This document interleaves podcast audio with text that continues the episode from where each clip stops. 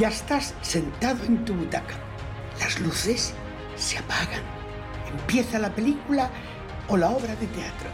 Y Canarias de Cine está junto a ti. El director grita, ¡Acción! Un nuevo rodaje producido en nuestras islas comienza y Canarias de Cine te lo cuenta. Otro año más regresa nuestro prestigioso Fimusité. El festival Isla Calavera también arranca. Destacados artistas y creadores visitan nuestra tierra y Canarias de Cine lo vivirá para contártelo. Poder conocer a ese actor o actriz que tanto te gusta a través de una entrevista distinta y cercana. Canarias de Cine lo conseguirá para ti. ¿Ya estás cómodo en tu butaca? ¿Tu móvil apagado? Pues aquí comienza Canarias de Cine.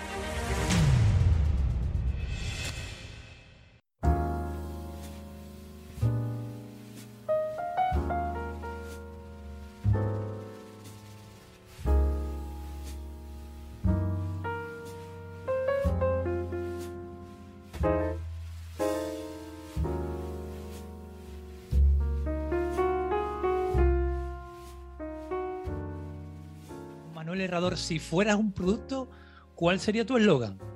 Pues si fuera un producto, eh, yo puedo decir con, la boca llena que soy un comercial de lo peorcito. No, no me ha llamado la vida profesional por saber vender, ni siquiera saber venderme yo, porque realmente he disfrutado siempre de, de un confort en cuanto a lo comercial porque me han llamado y he tenido muy pocas veces que trabajarme la, propia autoventa, por decirlo, no la autoventa, ¿no? Pero un lema, un eslogan, pues quizás sería em, el amor desenfrenado e infinito por la comunicación. Y si pudieras dirigir una película, ¿qué estilo elegirías, Manuel? Pues mira, con los años, Francisco, me voy, me voy me, estoy acordando de, mis padres y me estoy acordando de, esas personas mayores cuando teníamos nosotros 18, 20 años, que poníamos una película y decían, ay, por Dios, no pongas eso, que hay mucho sufrimiento. Ay, por Dios, no pongas esto, que hay mucha sangre. Y la verdad es que llega uno a entrar, yo estoy entrando en esa faceta, no me gusta el cine en el que esa hora y media o dos me haga sufrir, ya no me gusta, me gustó en su momento muchísimo. Ahora me gusta mucho más el cine, si tuviera que dirigir una película para disfrutarla, que no fuera una obligación profesional, por supuesto que si es una obligación profesional me adapto a todo, pero si, si se me permite elegir, desde luego haría eh, comedia, haría acción, haría suspense, eh, haría thriller, pero en ningún momento haría dramáticos, eh, películas de accidentes, películas donde muere eh, gente joven, donde hay enfermedades. Realmente no, disfruto. Me pasa, Francisco, como cuando voy a un parque de atracciones. Hay atracciones en las que la gente disfruta muchísimo sufriendo, ¿no? tirándose desde 100 metros de altura o montándose en una montaña de esas rusas eh, absolutamente veloces yo no lo hago porque no es que me dé miedo, es que no disfruto y por lo tanto pues no someto al cuerpo a, esa negatividad, eh, aunque sea efímera. Prefiero divertirme en el gusano loco, en el pulpo o tirar con una escopeta de balines, a ver si me llevo la, la muñeca. ¿no? Y si pudieras viajar en una máquina del tiempo, ¿irías al pasado o al futuro? No, iría, probablemente iría al pasado. Y si me dejaras en ese viaje llevarme el conocimiento y la experiencia, pues ya sería tremendo, sería maravilloso poder pulir y limar esas imperfecciones inherentes al ser humano que todos cometemos y que en otra, en otra oportunidad vital me gustaría corregir y ser mejor persona, sin duda alguna, vamos. ¿Con qué personaje histórico te gustaría cenar? Uf, muchísimos, muchísimos. Mira, desde hace un tiempo, Francisco, me he dado cuenta, y además ha sido como eh, motivado por mi actividad profesional, por poner la voz en off a documentales, a vídeos, etcétera, me he dado cuenta que cuanto más grande o más lejos llega una persona, un ser humano, mejor persona es, más calidad humana tiene, ¿no? Eh, lo he notado conociendo personalmente a alpinistas, a deportistas de élite, a, grandes profesionales de la, de la poesía, de la literatura, de la medicina, de la ciencia, etc. Y entonces me gustaría cenar con cualquiera de los que han podido trabajar en lo que les gusta durante toda su vida y han aportado, han dejado algo para los que venimos detrás, han, han implementado su área, su disciplina profesional o deportiva o cultural o artística con, con una especie de pozo que los demás hemos podido seguir disfrutando, activando y evolucionando. A mí me encanta vivir entre lo que ha pasado y lo que estoy aprendiendo y lo que otros han hecho y abrirme el campo, abrir las verjas, abrir la, abrir la puerta y salir a investigar, a proponer y a hacerme cómplice del futuro sin duda alguna. ¿Qué superpoder te gustaría tener? Pues eh, pareces la lámpara de Aladino, Francisco, me, consigues un montón de cosas. Hombre, pues me gustaría tener el poder de, de, curar y de sanar y de ayudar a todo el que lo necesitara, ¿no? Eso sería, tendría que ser una sensación infinitamente agradable, ¿no? Y bonita, ¿no? ¿De pequeño qué quería ser de mayor? Pues mira, desde los si desde pequeño me admites que te dé una franja de edad, a los 12, 13, 14 años, recuerdo, Francisco, estar en casa viendo la televisión a blanco y negro de la época, ver los anuncios de televisión, los spots publicitarios a blanco y negro. Perdona, Manuel, ¿qué edad tienes tú? Perdóname. Pues yo cumpliré en noviembre 62. Oye, 61. Muchísimas gracias, Francisco, muy amable.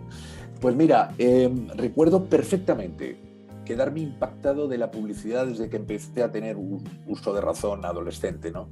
Y me acuerdo incluso memorizar todo lo que decían los locutores, incluso los jingles musicales, y a la mañana siguiente en el colegio compartirlo con algún amiguete mío de pupitre, de mesa, y cantar y, y imitar la voz del locutor y el mundo de la, del audiovisual me ha parecido desde muy pequeño un, firmamento de, luz, de brillo, excitante, en fin, eh, jamás hubiera soñado que mi vida me iba a dar profesionalmente tantas alegrías en este ámbito cuando incipientemente imitaba a, a los compañeros de la época. Si le tocase la lotería, ¿qué es lo primero que haría, Manuel? Hombre, evidentemente lo primero que haría es pagar lo que debo, Francisco, y luego como el chiste y los demás que esperen. Pero si sobrara algo, pues compartirlo con los amigos, con la familia, en fin.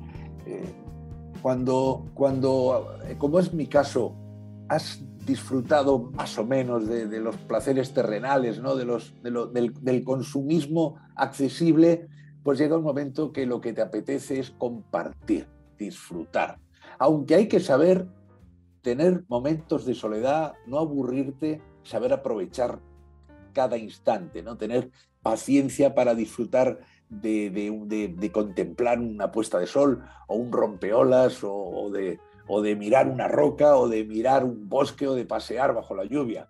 Eh, aunque sea solas, insisto, pero el complemento de la compañía, eso es siempre maravilloso y a mí me encanta, desde luego, las dos facetas. Disfrutando, pero, pero, o solo acompañado, pero disfrutando de cada instante. ¿no? Genial.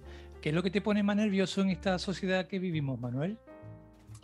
Pues mira, me pone muy nervioso la inseguridad y la incertidumbre que, sobre todo este último año y medio, estamos sufriendo y padeciendo todos.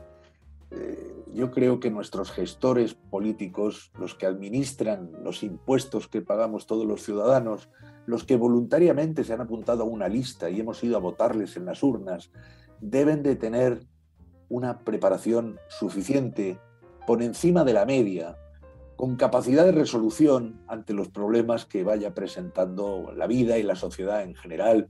mucho. y claro, entonces, entonces si yo veo que hay gente que sabe menos de la media, que no es capaz de gestionar o incluso que me engaña, me decepciona mucho, ¿no? Yo pido, yo pido que manejen, que manejen los hilos de nuestros movimientos, de nuestra felicidad en definitiva, de la rutina diaria, gente que sepa no solo que le apetezca prestar servicio a la sociedad, sino que sepa y que se rodee de lo mejor. Es necesario, nos va a venir bien a todos, a ellos y a nosotros. Si solo pudieras comer un plato el resto de tu vida, ¿qué plato elegirías, Manuel? Hombre, si me pones una coletilla que diga y no te subiera el colesterol, si me pones esa coletilla, pues te diría que huevos fritos con papas fritas y por arriba unas lochitas de un buen jamón serrano. Pero, pero claro, esto toda la vida no me lo podría comer, me matarías en, poco, en pocos años. Entonces, bueno, fíjate, te voy a contar una anécdota. En las Nochebuenas, yo, yo cuando estaba en casa de mis padres, hace de, chiquillo, de, adolescente, recuerdo que en Nochebuena o en Nochevieja la cena era, me imagino que a ti te pasó igual, Francisco, eran muy especiales, tenías cosas que no comías el resto del año. Yo recuerdo, yo recuerdo en los años 60 y en los años 70, pues que mi padre a lo mejor la Nochebuena o la Nochevieja como algo especial traía langostinos, como algo especial traía salmón ahumado, como algo especial pues traía a lo mejor una, una, una carne, un pavo especial, etcétera, ¿no? Entonces, ¿qué ocurre? Que llega un momento que la sociedad, afortunadamente, eh, ha permitido que se puedan comer langostinos a 8 euros el kilo el resto del año y que podamos tomar salmón ahumado como queramos sin esperar a los canapés de una boda o a una celebración específica. Esto, para mí, ha influido negativamente en que hemos dejado de comer exquisiteces como la que te estaba comentando antes, ¿no? Como, como una papa o como, un par de huevos fritos con unas buenas papas fritas o, en fin, una carne adobada o, o, potajes o puré. Yo soy mucho de cuchara, me encanta la cuchara. Y entonces te quería contar y cierro este apartado con eso, que hay nochebuenas, alguna nochebuena, que a pesar de la oposición de mi familia, de mi mujer, he cenado a gusto una fuente de papas fritas con huevos fritos, con chorizo frito, con pimientos fritos, más lo que robaba del resto de los comensales. Y es, eso me encanta. Si pudieras aprender algo nuevo, ¿qué te gustaría aprender, Manuel? Pues mira, esto no paro, yo no quiero, no quiero parecer en este sentido un bicho raro, pero es que no paro de aprender, Francisco. Y yo miro diariamente, bueno, primero tengo que confesarte que me estoy doctorando, estoy en mi último año de doctorado en la Universidad de La Laguna, me estoy doctorando en ciencias sociales y esto me obliga a mantener, pues en este momento ya, en último año, pues una plena configuración de la tesis doctoral y en diciembre una ponencia a la que estoy obligado a asistir como elemento necesario para avanzar en el curso, una ponencia que se va, se va a celebrar en La Laguna. Eh, yo he elegido el tema eh, la comparativa entre la pandemia de la gripe española de 1918 y la actual crisis sanitaria de, la COVID 2019-2021.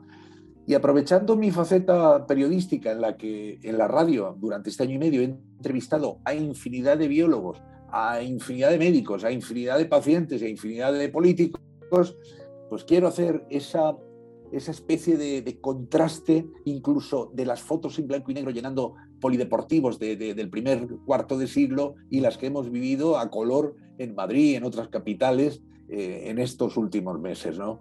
Y te comento esto porque eso me obliga a aprender, a aprender muchísimo. Eh, yo, no, yo, creo que, yo creo que todos los días aprendo algo nuevo de este manejo audiovisual informático en el que estamos sometidos, como, bueno, pues como, mira, como hoy he aprendido contigo, justo antes de empezar, que si tengo la cámara activada con otra especie de aplicación audiovisual, en esta, pues eh, no, no la reconoce. Yo creo que estamos, sin darnos cuenta, inmersos en una permanente evolución que algunos de nosotros potenciamos por nuestra actividad profesional, pero que creo que al final todos pues vamos un poco con los tiempos, ¿no? ¿Cómo concilias el sueño cuando no puedes dormir? Pues tengo un par de formas. Mira, una es entrar en YouTube y poner, por ejemplo, sueño profundo, y hay una especie de frecuencias, eh, de frecuencias, de sonidos, que con un volumen que no sea excesivamente alto, para que no te, te espabile y te despierte, pues te dejas llevar, te concentras y terminas durmiendo. Otra es que soy un amante de los ruidos, de los, perdón, de los ruidos climatológicos, es decir, Me encanta el, rompeolas, la lluvia, el viento. Cuando hace el viento en mi casa y se mete por el patio de luces del edificio, abro una rendijita la ventana para que silbe. Eh, mi mujer se pone de los nervios, como es lógico, ¿no? Pero es que me encanta todo esto. Y esto lo hago también cuando no hay viento, que es la, mayoría de veces del año, pues lo suples poniendo, por ejemplo, tormenta y lluvia en YouTube y te duran, son, son eh, bucles de 7 u 8 horas, con lo cual yo entro ahí a saco. Recuerdo un año que estuve en Playa Santiago, en La Gomera, recuerdo que me dieron un apartamento justo en primera línea de playa, pero de una playa de Callaos, que era ola para arriba, ola para abajo, allí nadie dormía. Y yo, y yo, y yo es uno de, las, de los recuerdos más profundos de entrar en, de verdad en auténtico sueño, en trance y, descansar. Me encanta, no me, te lo digo de otra manera, no me gusta la ausencia de sonido, no me gusta el silencio puro, me noto incómodo si no oigo algo, ¿no? Entonces, me gusta, me gusta tener esa compañía. Eh, para iniciarme en el sueño. Si tuvieras 10 segundos para pedir un deseo, ¿qué pedirías? 10, 9. Pues mira, lo tengo muy claro. Salud. Nada más. Lo tengo clarísimo, Francisco.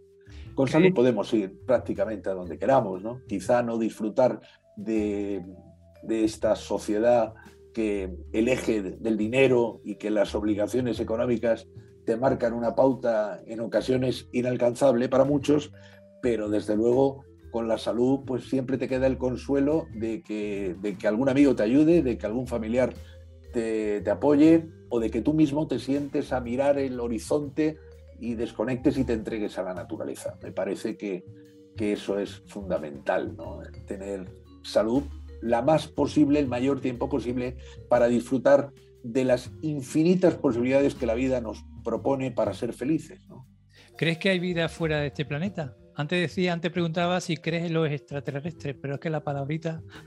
Sí, bueno, yo estoy, estoy muy convencido de que sí, porque cuando uno ve un documental, Francisco de la 2, un documental de Discovery Channel o de, en fin, Discovery Max, cualquiera de estos, y ves los animales que hay, por ejemplo, a 2.000 metros de profundidad, bajo esas presiones de todo un océano, presionando y ves cómo cambian de color, cómo se adaptan a los fondos, cómo se, cómo se reproducen, cómo comen, cómo cazan.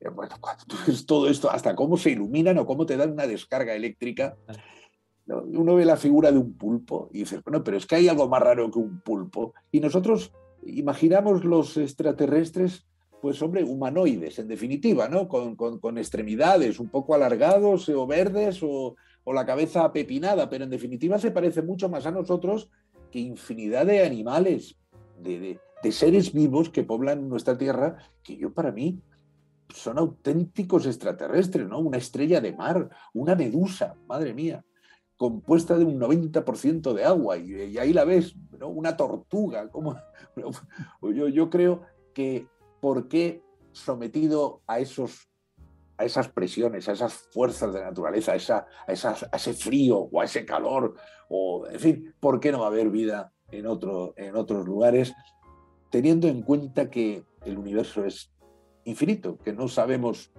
ponerle fin?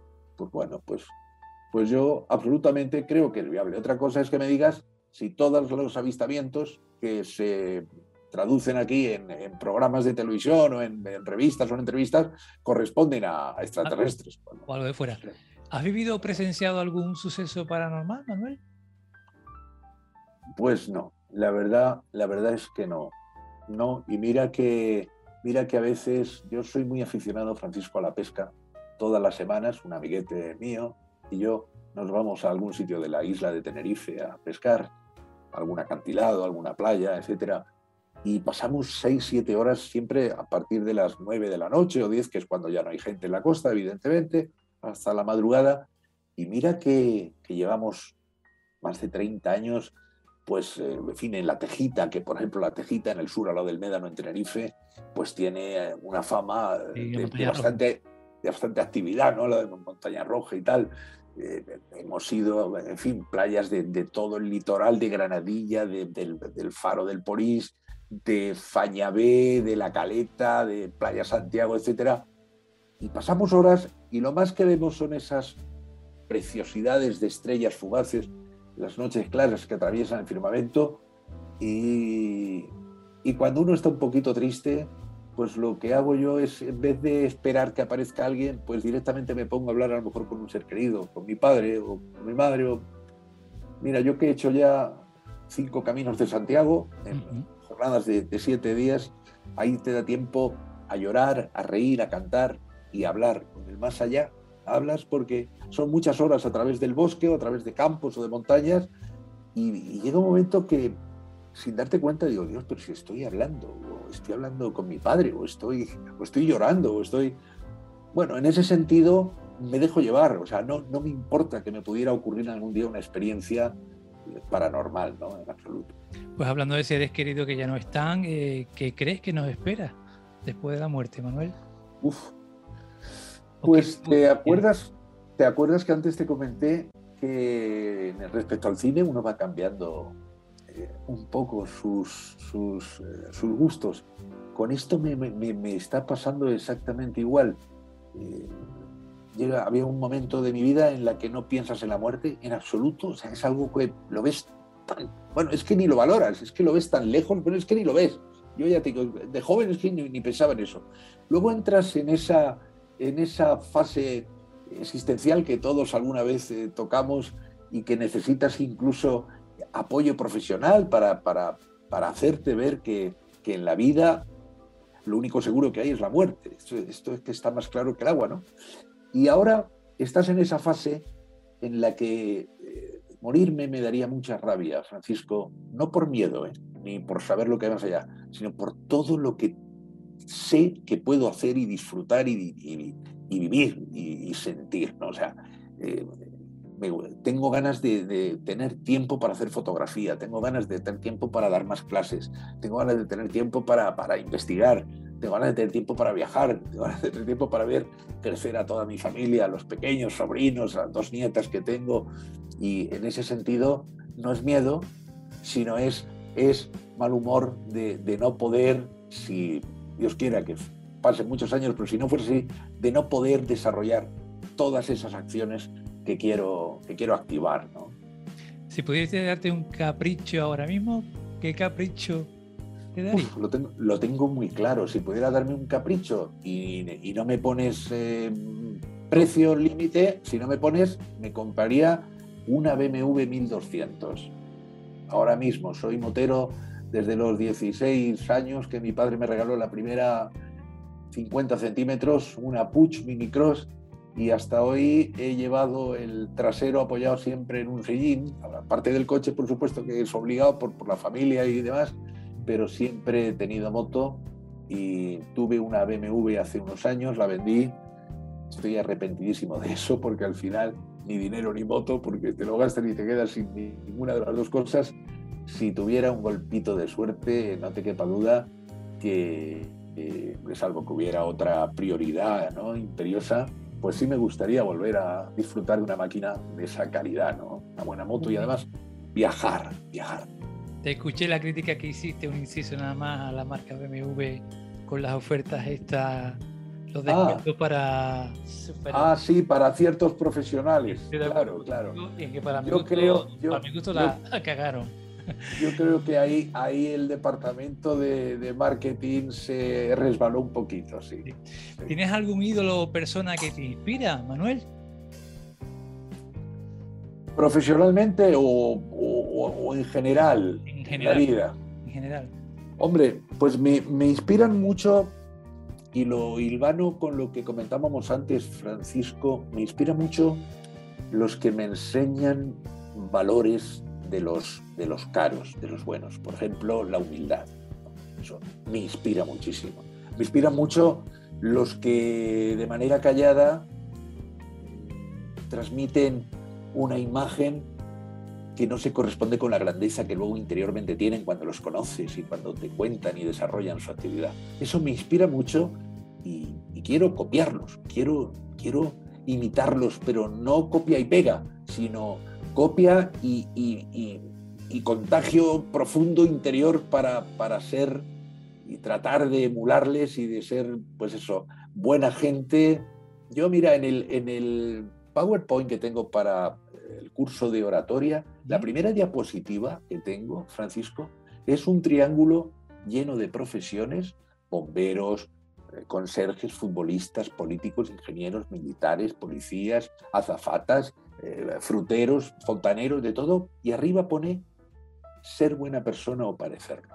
Esto para comparecer en público, para que yo te crea a ti lo que me vas a vender, lo que me vas a contar o lo que me vas a enseñar, lo primero que necesito es que esté envuelto en un auténtico papel de regalo de calidad humana. Si esto no viene así, ya no te voy a creer nada, ni me vas a convencer, ni mucho menos me vas a pedir nada. Un tema muy interesante. Entonces, bueno, ser buena persona creo que es el eje fundamental que un ser humano debe de mimar y de esmerarse. Oye, a partir de ahí luego ya desarrollamos cada uno lo que nos guste, vocación, hobby, eh, manera de vivir, etcétera. Pero ser buena persona, que es que parece mentira que tengamos que hablar de esto, pero hay gente que no lo es. Y, esto es lo que estropea un poco uh, nuestra manera de vivir, ¿no? ¿Cuál es tu forma favorita, Manuel, de pasar el tiempo libre cuando no estás trabajando? Bueno, pues eh, tengo dos o tres. Tengo, aparte de la pesca, te iba a decir que tengo dos o tres maneras de pasar el tiempo libre. Yo no puedo estar en casa sin hacer nada, Francisco. O sea, puedo estar por la noche, sí, vamos, a, las nueve, nueve y media de la noche, después de toda una jornada. Por supuesto que me, me, pongo la cena, me siento y ya me dejo llevar por una buena película, por un buen documental. Esto lo tengo claro. Pero hasta que llegue ese momento, si por un casual no tengo trabajo, que, afortunadamente siempre tengo algo que hacer o que estudiar, pero si en algún momento estoy cansado, estoy un poco pues, triste o depresivo o no me apetece, en fin, los días que todos tenemos, las malas tardes que todos tenemos, sí, sí. Lo, que, lo que hago es coger la bicicleta e irme a, lo quiero calificar de bello rincón pesquero, que es lo que es San Andrés, a esa playa, a las Teresitas, y tanto a primera hora de la mañana como a última, que son los momentos que más me gustan, eso es algo espectacular. O sea, sentarme, curiosamente, Francisco, en, en la avenida principal del barrio de San Andrés, ¿no? donde están los restaurantes y donde está el rompeolas y tal, sí. eh, observa, y quiero que observen tus, tus seguidores, observen que la mayoría de la gente está mirando hacia la carretera, espaldas hacia al los mar. coches, espaldas al mar, ¿no? Y esto cada vez que paso lo compruebo, una y otra y otra vez. Y yo soy al revés, yo paro la bicicleta en ese momento y me siento de frente al horizonte, lanzo la mirada al horizonte y lo que hago es disfrutar y perderme en esa maravilla de océano que está golpeando la orilla y, y ensimismarme pues con la puesta de sol, si hay, con una nube o incluso con, con unas gotas de lluvia. Esto es lo que necesito, no solo física, sino psicológicamente, cuando una horita y media o dos del día me permite escaparme. ¿no? ¿Comes alimentos caducados aunque tengan buena pinta y huelan bien? No, ahí, ahí me he ido, ahí me he ido, me he ido haciendo un poquito, un poquito más selectivo, también quizá porque, eh, bueno, mi, mi, mujer lógicamente, pues cuando teníamos los niños pequeños, pues cuidaba que los yogures no estuvieran caducados o que los huevos no me caducaran o que la leche, etcétera. Entonces, bueno, aunque soy de muy buena boca, Francisco, te digo sinceramente que soy de muy buena boca, pero si hay algo que, que, me lo voy a tomar. Mi madre, que era andaluza, de Almería, tenía una palabra que se llama regomello. Ah. Decía, decía no, no. bueno, pues ella decía, uff, me, tengo, me da regomello esto. Regomello significa pues que, que, que, no las tenía todas con ella, ¿no? que le había dado un poco de tufillo o que tenía un color que no era el agradable o una, un tacto que no era el apropiado y a mí me da regomello tomarme algo así porque sé que me va a sentar mal, ¿no? Entonces, bueno, pues si me da un poco de olor en ese sentido o de, o de, o de que no ha estado, bueno, pues bien mantenido en frío, cualquier cosa de este tipo, prefiero no comérmelo, pero insisto, no soy un tiquilmiquis eh, con la comida, eh, todo lo contrario, eh. Desde un buen bocadillo de chope a un buen bocadillo de pata negra, méteme ahí todo lo que quieras por dentro, vamos, calamares, sardinas, salchichón o chorizo, mortadela o, o, mantequilla o una simple tostada con aceite por encima y un, una hojita de albahaca. En ese sentido, soy bueno de comer, muy bueno de comer. Si pudieras hacerte invisible, ¿qué sería lo más gracioso o qué te gustaría hacer? Uf, eso me daría mucho, mucho miedo porque yo creo, Francisco, que, que uno hace cosas sin darse cuenta mal, que otros te critican. Lo que no me gustaría es presenciar como persona invisible una crítica hacia mí de algún ser querido que no me lo hubiera dicho previamente. ¿no? Eh, yo cuido mucho, cuido muchísimo el no hacer daño a nadie, por supuesto a propósito. Pero estoy convencido que como no soy un producto de Microsoft y no soy una máquina, en ocasiones hago daño a alguien, o a mi mujer, o a mis hijos, o a un amigo, a mis seres queridos, a una persona cualquiera por la calle, o a un alumno. Insisto, ¿eh? sin quererlo, nada más lejos de mi intención, pero sufriría mucho si por el hecho de ser invisible tuviera la capacidad de enterarme de comentarios negativos sobre mi actitud personal o profesional. Me preocupa mucho porque gasto, gasto calorías en procurar que no sea así, que todo el que acude a mí, oye, al final, pues por lo menos me dé un aprobado, ¿sabes? No, pero no un suspenso. Si pudieras saber solo una cosa del futuro, Manuel, ¿qué preguntarías? Pues yo creo que ahí sería absolutamente superficial. Preguntaría algo muy, muy banal. Preguntaría a lo mejor, eh, te vas a reír seguramente, pero preguntaría, ¿me voy a poder comprar la BMW dentro de poco? No me interesa nada que pudiera ser trascendental. Eh, prefiero, prefiero no tener el conocimiento de lo que no pudiera agradarme, ¿no, Francisco? Llámalo probablemente miedo, llámalo temor a que me afecte el desarrollo vital mío diario, rutinario, pero en ese sentido hubo, no sé si fue eh, Steve Jobs, perdón si me equivoco y, le, hago a él propietario de estas, de estas palabras, pero creo que fue Steve Jobs en una universidad de Estados Unidos dando una conferencia que dijo que el pasado es historia, que no merece la pena ni, ni, ni tenerlo en cuenta que el futuro es misterio. Y lo misterioso, Francisco, no siempre acaba bien. Y, que, y que el hoy es un verdadero regalo, que de hecho así, por eso se le llama el presente, ¿no? el, regalo, el presente, el hoy.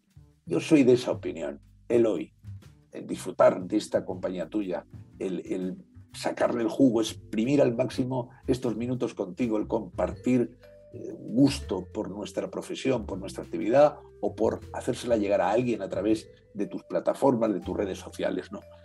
Esto es lo que realmente me gusta y, me, y, por lo que trabajo, ¿no? por lo que enfoco mi vida profesional a diario. ¿Qué tres cosas aprecias más en una persona, Manuel?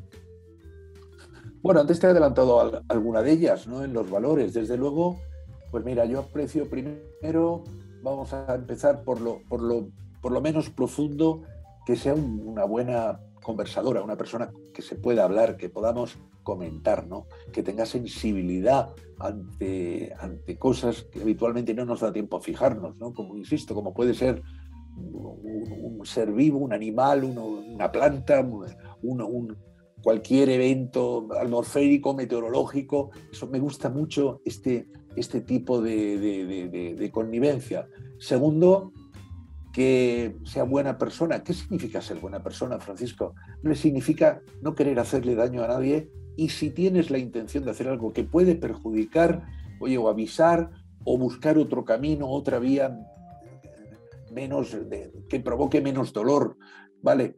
Y en tercer lugar, pues eh, me encanta tener una alguien en el que si yo le puedo ayudar me lo diga, ¿no? Y diga, Manuel, ¿cómo harías esto? ¿Me puedes echar una mano en esto? Vamos, si está en mi mano, eso me encanta porque es dignificar mi actividad profesional, lo que estamos haciendo hoy. O sea, el, darle valor a la comunicación en definitiva para que otros puedan engancharse a este carro del, del, audiovisual o de la voz. En definitiva, es dignificar la actividad periodística, la voz, la locución audiovisual, y es a lo que me dedico y lo que amo laboralmente. ¿Cómo te describiría, vamos acabando ya la penúltima de este, de este, de este quiz inicial, ¿cómo te describirías en tres adjetivos, Manuel? Fuerza de voluntad, sinceridad y sensibilidad. Y la última de este inicio, ¿de dónde surge tu motivación para afrontar el día a día, Manuel? Esa, pregunta es muy, esa pregunta es muy buena, muy buena porque hay días en los que yo creo que a todos, a todos y a ti te habrá pasado que dices, Dios mío, ¿por qué no sigo un rato más en la cama o no me da más sueño porque tengo que levantarme y enfrentarme. ¿Te acuerdas cuando íbamos al colegio? Los lunes teníamos examen, el domingo por la tarde era un sufrimiento esto, ¿no? Pensar que mañana íbamos a tener que padecer una prueba oral o escrita en el colegio con el consecuente eh, suspenso y con la responsabilidad de enseñárselo a tus padres en el boletín de notas, ¿no? Entonces, levantarme... Mm, ¿Sabes lo que hago? Cuando estoy flojo psicológicamente o incluso físicamente, soy muy cabezón y digo, pues ahora te vas, ¿puedo decir un taco? ¿Me dejas que diga un taco? Mira, me digo yo mismo, me digo, pues ahora te vas a joder. Y ahora te duele el pie, pues te vas a joder. Ahora te voy a meter 16 kilómetros caminando. O no tienes ganas de estudiar, ah, te vas a joder. Te vas a sentar delante del ordenador y vas a empezar a leer artículos y vas a empezar a escribir. Es decir, lo combato pues eh, para, para, para ser inmune contra ese virus de la posible vagancia o ese virus de la posible depresión o ese virus de la falta de, acción o de, o de actividad. ¿no? Y con eso, con eso lo combato, eso es lo que utilizo, no, no tengo otro, otro apoyo que ese. ¿no? Eh, y sin perder, sin perder, Francisco, nunca la visión humorística de todo, que creo que nos debe de acompañar para, bueno, creo, estoy convencido que nos debe de acompañar para darle ahí una patina, una pomada, una suavidad a, la aspereza con la que nos tenemos que enfrentar en ocasiones. Pues con tu permiso, Manuel, me dirijo a, los que nos vean o a los que nos escuchen.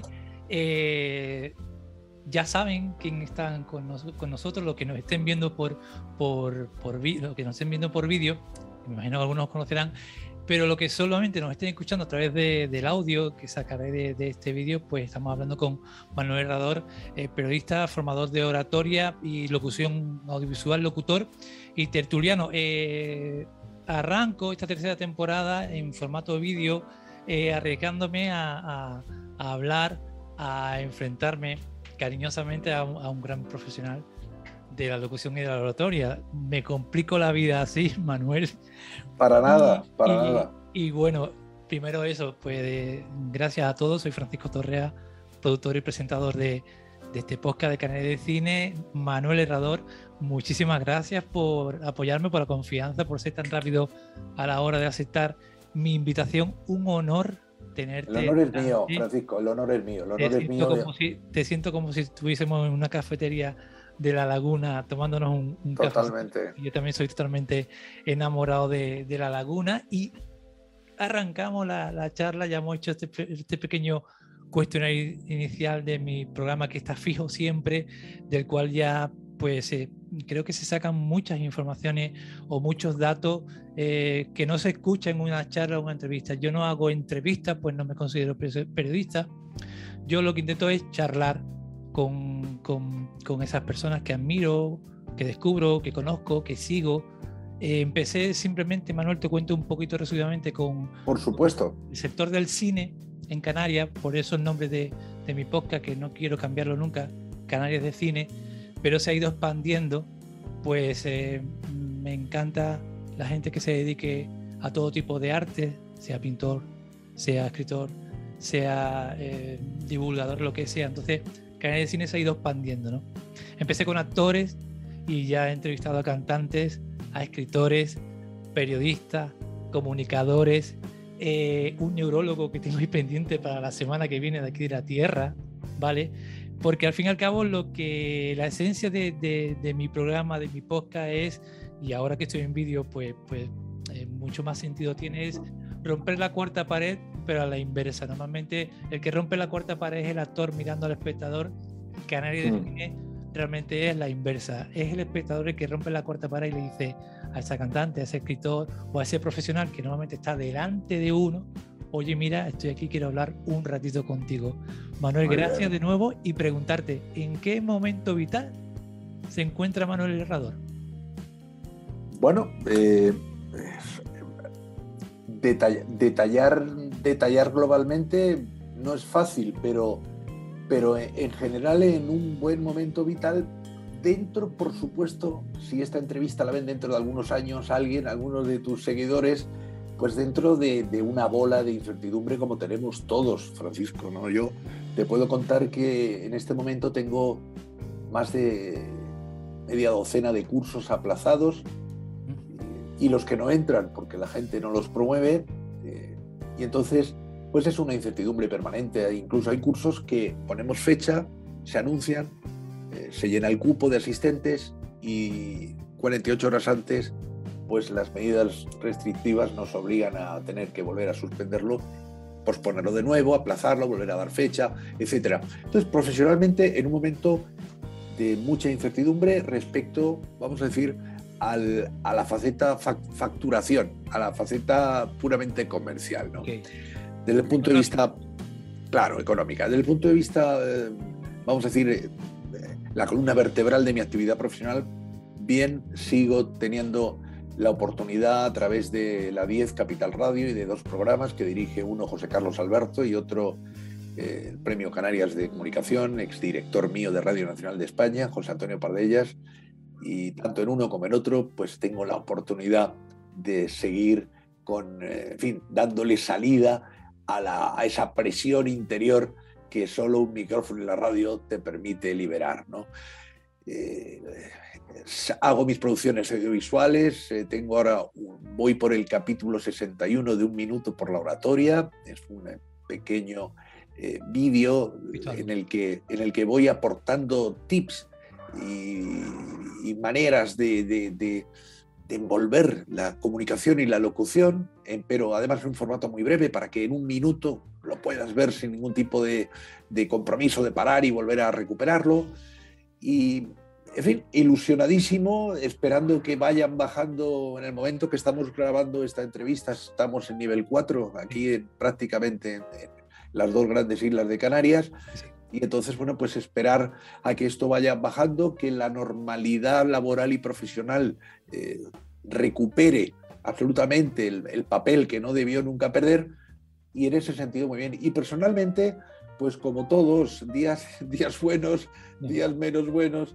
Y mira, hay una compañera, eh, Ainhoa Portero, que es una de las mejores profesionales de las wedding planners, organización de eventos, bodas, etcétera, que hay en Tenerife, eh, comparto con ella media horita los, también los, los, miércoles en la radio y tiene una, una, una, afirmación que es muy interesante y que, y que demuestra lo que debe ser el ser humano. Y es que dice que para que el día no se nos estropee, debemos de salir de casa siempre habiendo hecho la cama.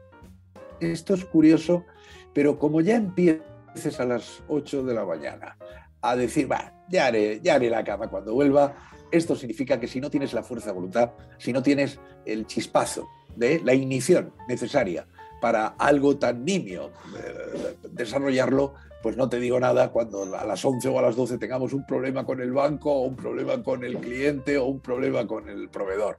En ese sentido, yo creo que como humanos debemos de, nos hemos levantado, pues venga, vamos, vamos a, llevar la nave a buen término que son recorridos de, un día, de 9, 10, 12 horas hasta que volvemos o hasta que podemos descansar. Y en ese sentido creo que es un poco lo que estamos padeciendo y viviendo todos como podemos en estos momentos. ¿no? Conocía, conocía esa frase y tiene su, componente psicológico el llegar a casa y ver la cama hecha. Lo tiene. ¿eh? Claro. Tiene muy importante. Mira, eh, bueno, pues ya estamos eh, año, para dos años de, de pandemia con los invitados que han ido pasando y repitiendo, porque gracias a Dios eh, suelo repetir con, con, algunos invitados en, en, mi podcast, gracias a Dios, y siempre se encuentra o hablamos de cosas interesantes. Eh, preguntaba eh, antes del parón de, del final de la segunda temporada, preguntaba a mis invitados, Manuel, pues el tema de cómo habían vivido la pandemia, el confinamiento y demás. Y ahora, y ahora eh, se me ha ocurrido pues cambiarla y estrenar eh, esta pregunta contigo. Mm, te pregunto, Manuel, ¿esta pandemia ha sido una oportunidad perdida para?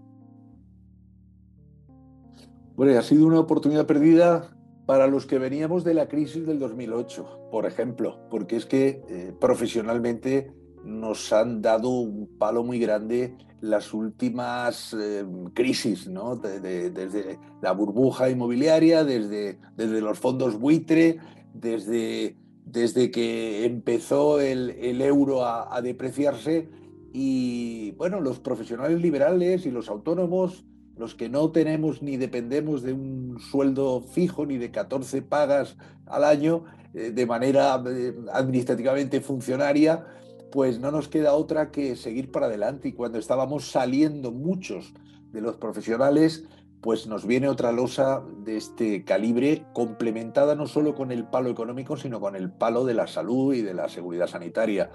A esto le sumamos, Francisco, que lamentablemente no quiero ponerme en este momento triste y pesimista, pero eh, los, jóvenes tienen un índice de paro muy fuerte, muy, muy dramático. Y los mayores de 45 años, hablo de cifras y de estadísticas del Instituto Nacional de Estadística, o sea que no estoy, eh, no estoy especulando, estoy dando lamentablemente eh, cifras exhaustivas, pues tienen unos problemas para reincorporarse laboral y profesionalmente. En esta sociedad, Francisco, el ser humano debe sentirse útil, esta, esta sensación, ya no hablo de que en vez de 1.500 euros ganes 1.100 o 3.000, no. Estoy hablando de sentirte útil por la mañana cuando sales a la calle y de volver diciendo, oye, qué bien, he desarrollado un trabajo, he, confeccionado algo, he manufacturado algo, he prestado un servicio a alguien, he vendido algo, he compartido una idea, algo, sentirme útil. Y esta sensación creo que durante los meses del estado de alerta y posteriormente del, del, obligado parón empresarial, comercial, de todo el tejido industrial y económico, ha afectado a mucha gente. Habrás oído hablar de esa especie de fatiga pandémica psicológica que, que, vamos a arrastrar muchos. yo creo que este, yo creo que esta, este apartado, el de, el de cuidar el de comunicar para que salgamos del barro, nos demos una ducha y empecemos a, otra vez a, respirar aire puro, yo creo que en este sentido debe ser por parte de, los responsables, de nuestros políticos, debe ser una de las prioridades, junto, por supuesto, con la de la ayuda económica que, corresponda. ¿no? Vamos a hablar un poquito de cine, canal de cine que se llama Por ¿Recuerda, ¿Recuerda la primera película que viste de pequeño? Imposible. Imposible. Soy, soy. Recuerdo alguna que me ha impactado mucho. Que te, voy a decir, por supuesto. Pero, pero mira, eh, meditando sobre esta conversación que iba a tener contigo sobre cine, digo, ¿qué hago cuando me pregunte Francisco sobre cine? Y, te garantizo, antes te dejé entreveladamente ya una idea de cómo me gusta ver el cine. Es decir, que me, que me permita evadirme, que me permita creerme lo que estoy viendo, que me lo crea, porque si no me lo creo, no me puedo, no me puedo dispersar y no me puedo hacer humo, que es lo que quiero en ese momento. Entonces, que me, que me permita ser un sueño. Y tengo dos o tres películas que han marcado mi vida desde el punto de vista cinematográfico y veo mucho cine, pero muchísimo cine. O sea, vamos, vamos a ver, muchísimo. Eh, igual ahora te digo la cifra y me dices, Manuel, eso no es tanto. Yo veo, desde luego, cuatro o cinco películas diarias, y eh, perdón, eh, semanales, y antes de la pandemia, Francisco, dos o tres estrenos semanales. digo, en las salas de cine me refiero. O sea, dos o tres en, las salas de cine, más luego, pues tres o cuatro o cinco en casa por la noche. Pues más que yo. o sea, veo cine, veo mucho cine, ¿no? Anoche estuve viendo una película con, su publicidad y todo, que esto es, pues como sabes, en, ocasiones se te hace que dices, Dios mío, que me voy a dormir ocho o nueve minutos de publicidad, que sé que tiene que estar, que es necesario para que se pueda desarrollar una programación y una plantilla, pero que evidentemente pues te alarga una película de hora y media a las dos horas y media perfectamente, ¿no? ¿No eres de plataformas, Manuel? ¿No tienes plataforma ninguna? Tengo plataformas, o sea, tengo plataformas por internet que soy capaz de descargarme, pero no tengo plataformas de eh, Movistar, Netflix, eh, o Vodafone o Orange, ni de fútbol ni de cine, porque estoy absolutamente bien servido con lo que por fuera se me ofrece e insisto, e insisto con la asistencia semanal dos y tres veces a salas de cine, que esto eh, lamentablemente he ido muchos años al cine y me he llevado experiencias de verme dos o tres personas en una sala de cine. Te hablo películas comerciales, no películas de ningún tipo de, ¿sabes?, de, de sentido filmográfico subtitulado o extraño. No, no, películas absolutamente comerciales que vas un lunes o un martes y dices, pero Dios, si es que estoy solo en la sala o somos tres, ¿no? Entonces, eh, veo, veo mucho cine, pero también olvido mucho cine, pero me pasa con una frecuencia tremenda ponerme a ver una película y decirme, mi mujer, esta ya la hemos visto y te garantizo que podría volver a verla. Esto significa que tengo alguna algún cable peladito ahí del tema de archivo, del archivo mental pero que no me preocupa demasiado. Casi, casi lo veo como una ventaja porque si estoy solo la puedo volver a ver sin ningún problema. Pero te voy a ir a una película de las que más me ha impactado en la vida y que he visto, yo creo que tres veces, que es Alguien voló sobre el nido del cuco. Clásico. Esa película la vi con una edad. Tengo que revisar. No, no recuerdo de qué año es, pero tiene muchos años. No recuerdo el año, pero la vi lo suficientemente joven o, dicho de otra manera, lo suficientemente poco maduro como para que me impactara en una primera eh, visión. La vi con mi padre y me impactó muchísimo, ¿no? Y luego pues ya la he visto más. Y me gusta, me gusta muchísimo, por ponerte algún nombre de actores, me gusta muchísimo cómo trabaja Jack Nicholson en todas sus películas. Me gusta muchísimo Clint Eastwood en todas sus facetas, o sea, tanto de, tanto de hombre mm, duro haciendo Harry el sucio, como de enamoradizo o como de, o como de jubilado, transportando, también. Eh, haciendo de mula, ¿no? Eh, me, gusta muchísimo ese tipo Yo la mula no la vi. Te ah, explico, Te explico por qué no vi la mula. ¿Por qué? No me creí como le planteé en el tema de la droga y que lo acepte tan fácil al principio. Si mal no recuerdo, es que no la vi, ¿eh? Y yo soy fan de, de, pero es como que me pareció como tan, tan extraño. Llega, lo conoce de nada, le ofrece el tema, acepta y adiós, que quedé como diciendo, no, no, no. Claro, lo que pasa es que él estaba, tú sabes que él estaba en una situación económica muy mala y tenía que ayudar a, creo recordar, no sé si a la hija o la familia. Y entonces, bueno, en ese momento tenía además un, creo que un cacharro de coche y le, se puede comprar un, buen coche. Y como no es sospechoso precisamente por la edad y por la pinta que tenía, pues aprovechan los malhechores esa explotación, ¿no? Pero bueno, en cualquier caso, este es el cine que me creo. Yo necesito creérmelo, Francisco, necesito que el personaje no solo trabaje bien, sino que, que sea capaz de engancharme y meterme en su vida, en su entorno, en sus problemas, en sus cuitas, y ese es el cine que más me gusta. ¿no? O sea, eh, no estás acostumbrado o no tienes la opción eh, de ver cine subtitulado, ¿no? Pues no, y, y, es que no tengo capacidad cuando lo he intentado, porque tengo amigos que les encanta y que además, de paso, perfeccionan el idioma en, el que corresponda, el inglés o el francés o el alemán o el que corresponda. Va quedando cositas, ¿eh? claro, por eso te digo que, que, aparte de ese complemento, es que no consigo la dualidad de centrarme en la imagen y de leer los subtítulos. Y mira que leo cosas al cabo del año de mi vida, pero eh, soy mucho de mirar una arruga, Francisco, soy mucho de mirar una iluminación soy mucho de mirar si cuando vuelve el plano eh, sigue con el botón el mismo que tenía desabrochado el protagonista o no. Soy mucho de esto y entonces mantener absolutamente enganchada la lectura del subtítulo eh, me hace perderme otro tipo de, imágenes y de proyecciones que me gustan mucho analizar y detallar. ¿Qué piensas de, de tantos artistas, no actores, que invitan a hacer doblajes y hacen doblajes de películas.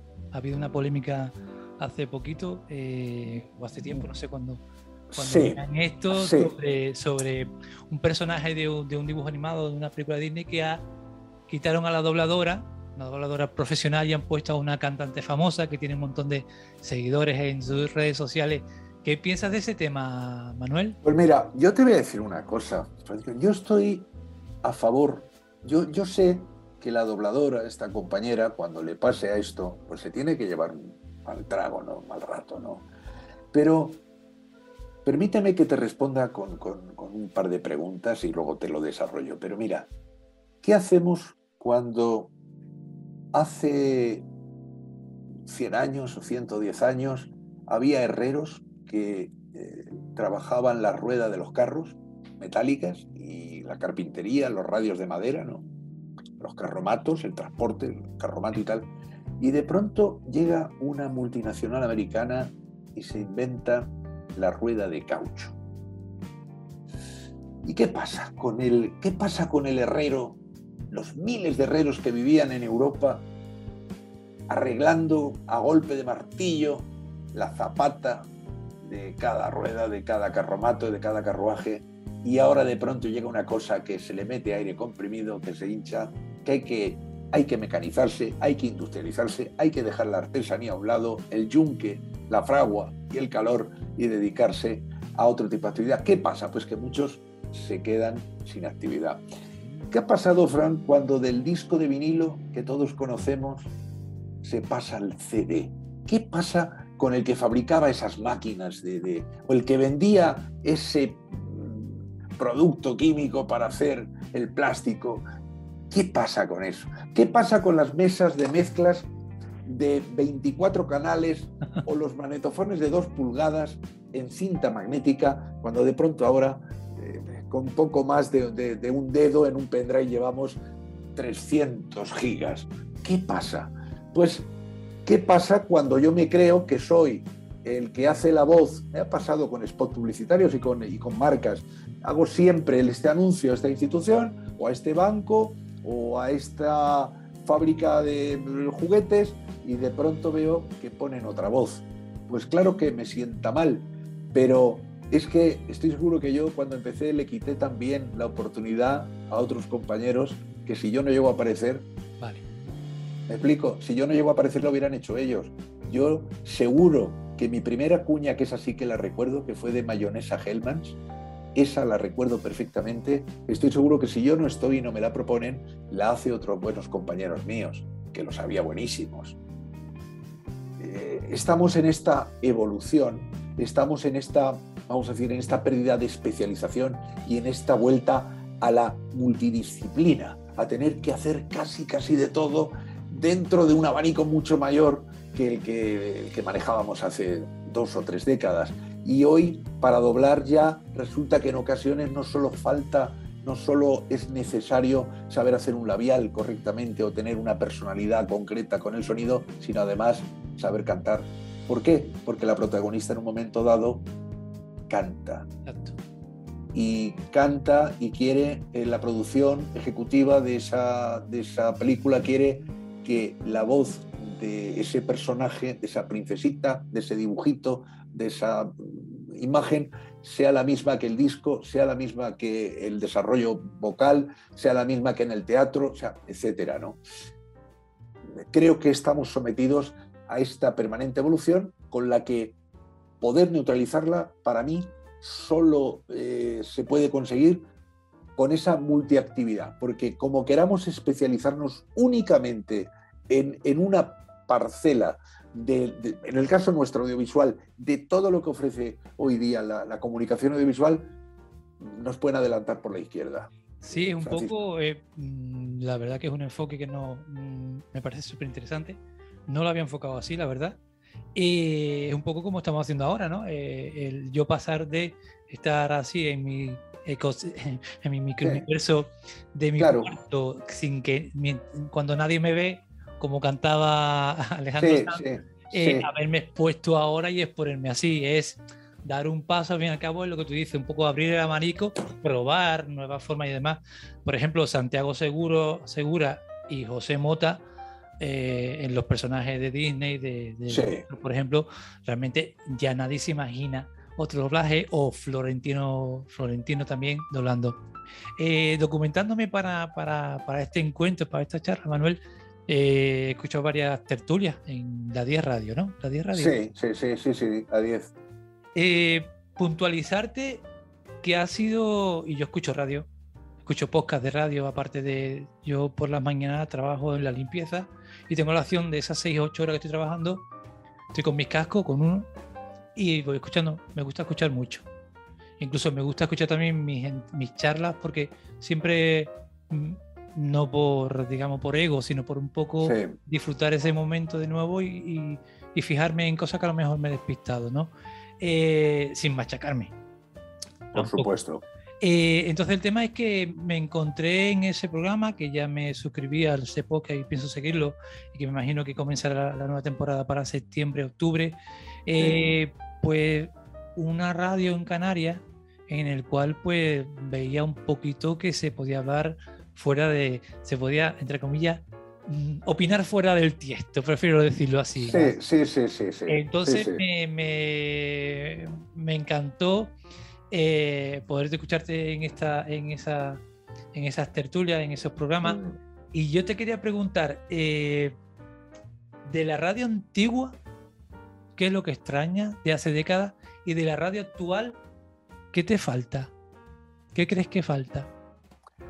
Pues mira, la radio antigua, la radio de los 80, que es la que yo conozco, cuando yo empecé en el año 83 en Radio Nacional a colaborar y ahí estuve hasta el 92 en Radio Nacional, en Radio Juventud, que se llamaba también en ese momento, y luego Radio Cadena Española, eh, todos radios del ente público, Radio Televisión Española, pues te voy a contar un detalle. El primer día que vi un informativo en Radio Nacional a un compañero, entendí que todo lo que yo había aprendido hasta ese momento era el 1% de lo que me quedaba por asimilar profesionalmente hablando.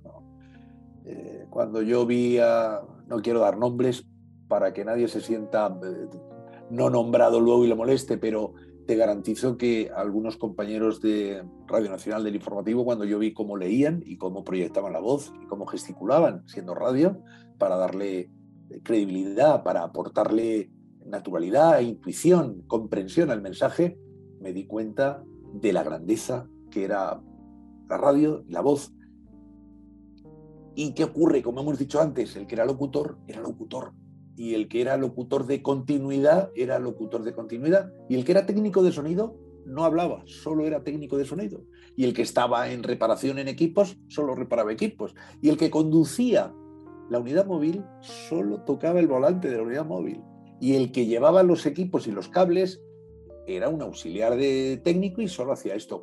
¿Por qué le digo esto a tus oyentes y a ti? Porque hoy justo es la contraportada de esto, es decir, Hoy día tú tienes que llevar tu unidad móvil o tu coche o el coche de la, de la compañía, de la medio de comunicación, tú tienes que investigar la noticia, tú tienes que emitir la noticia, tienes que verbalizarla, tienes que editarla, tienes que pasarla al estudio, incluso tienes eh, luego que justificarla a lo mejor no solo en radio, sino en un pequeño eh, corto en televisión o en un apoyo, en una crónica escrita para la digital de la empresa. Es decir, una especie de, multifunción que hacía poco estábamos hablando con el doblaje. Polivalencia. Esto en la radio ha sido, eh, pero vamos, una polivalencia absoluta e evidente.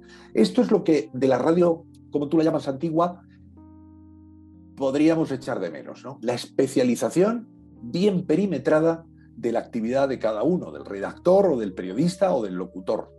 Digamos, perdona Manuel que te interrumpa, digamos, ese sistema que ya ha desaparecido. Sí. Eh, se me viene el refrán a la cabeza de que mucho abarca, poco aprieta, ¿no? Entonces, era un poco en, en, que esa persona, ¿vale? Eh, me hace recordar, creo que lo escuché hace años, algún amigo que me, bailarín que se iba de crucero por los Estados Unidos y decía, la diferencia de los cruceros en Estados Unidos con respecto a, las, navieras en Europa es que el mismo tema, en Europa uno hace mil cosas, pero en Estados Unidos no. El, DJ, el botón del play solo hace donde lo lo hace perfecto, cuadrado. Y el otro hace de todo que puede. ¿no? Un poco... Mira, te voy a contar un detalle que seguro que muchos de tus seguidores jóvenes desconocen. Y es que la música, por ejemplo, en Radio Nacional había un departamento que se llamaba discoteca, la discoteca que era físicamente un lugar donde estaban clasificados todos los discos y donde tú llegabas, estaban todos con su ficha, había un hombre y una mujer, dos funcionarios que llevaban el control manual, no había ordenadores en los años 60 y 70, llevaban el control de todos los singles, de todos los sencillos, de todos los temas de, un solo, de una sola canción y de los multitemas, de los long plays, y hasta qué punto estaban especializados que tú llegabas y le decías, por ejemplo, ¿eh? voy a simularte una, situación, oye, hay un disco de, de, de Sara Montiel que dice tararí, eh, fumando, tararí, y te dice, ah, sí, espérate, que esta te lo voy a dar porque fue en el cuplé de la película de no sé qué, álbum.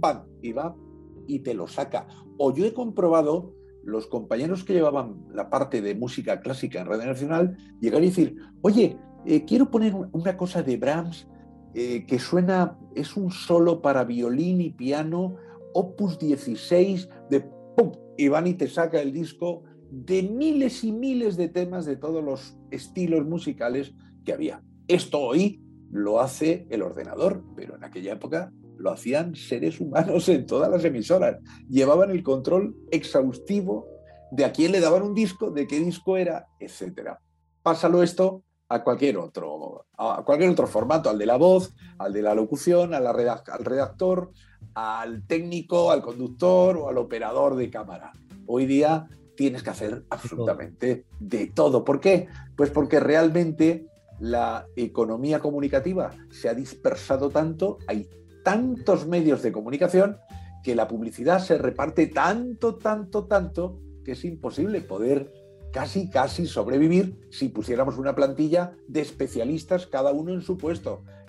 Estaríamos hablando de, de en fin, de personal inacabable dentro de una plantilla. ¿no? Yo creo que esto hoy tiene que recortarse y no queda otro remedio que asimilarlo, admitirlo y hacer el esfuerzo de prepararse lo más que puedas, ¿no? En todo, ¿no?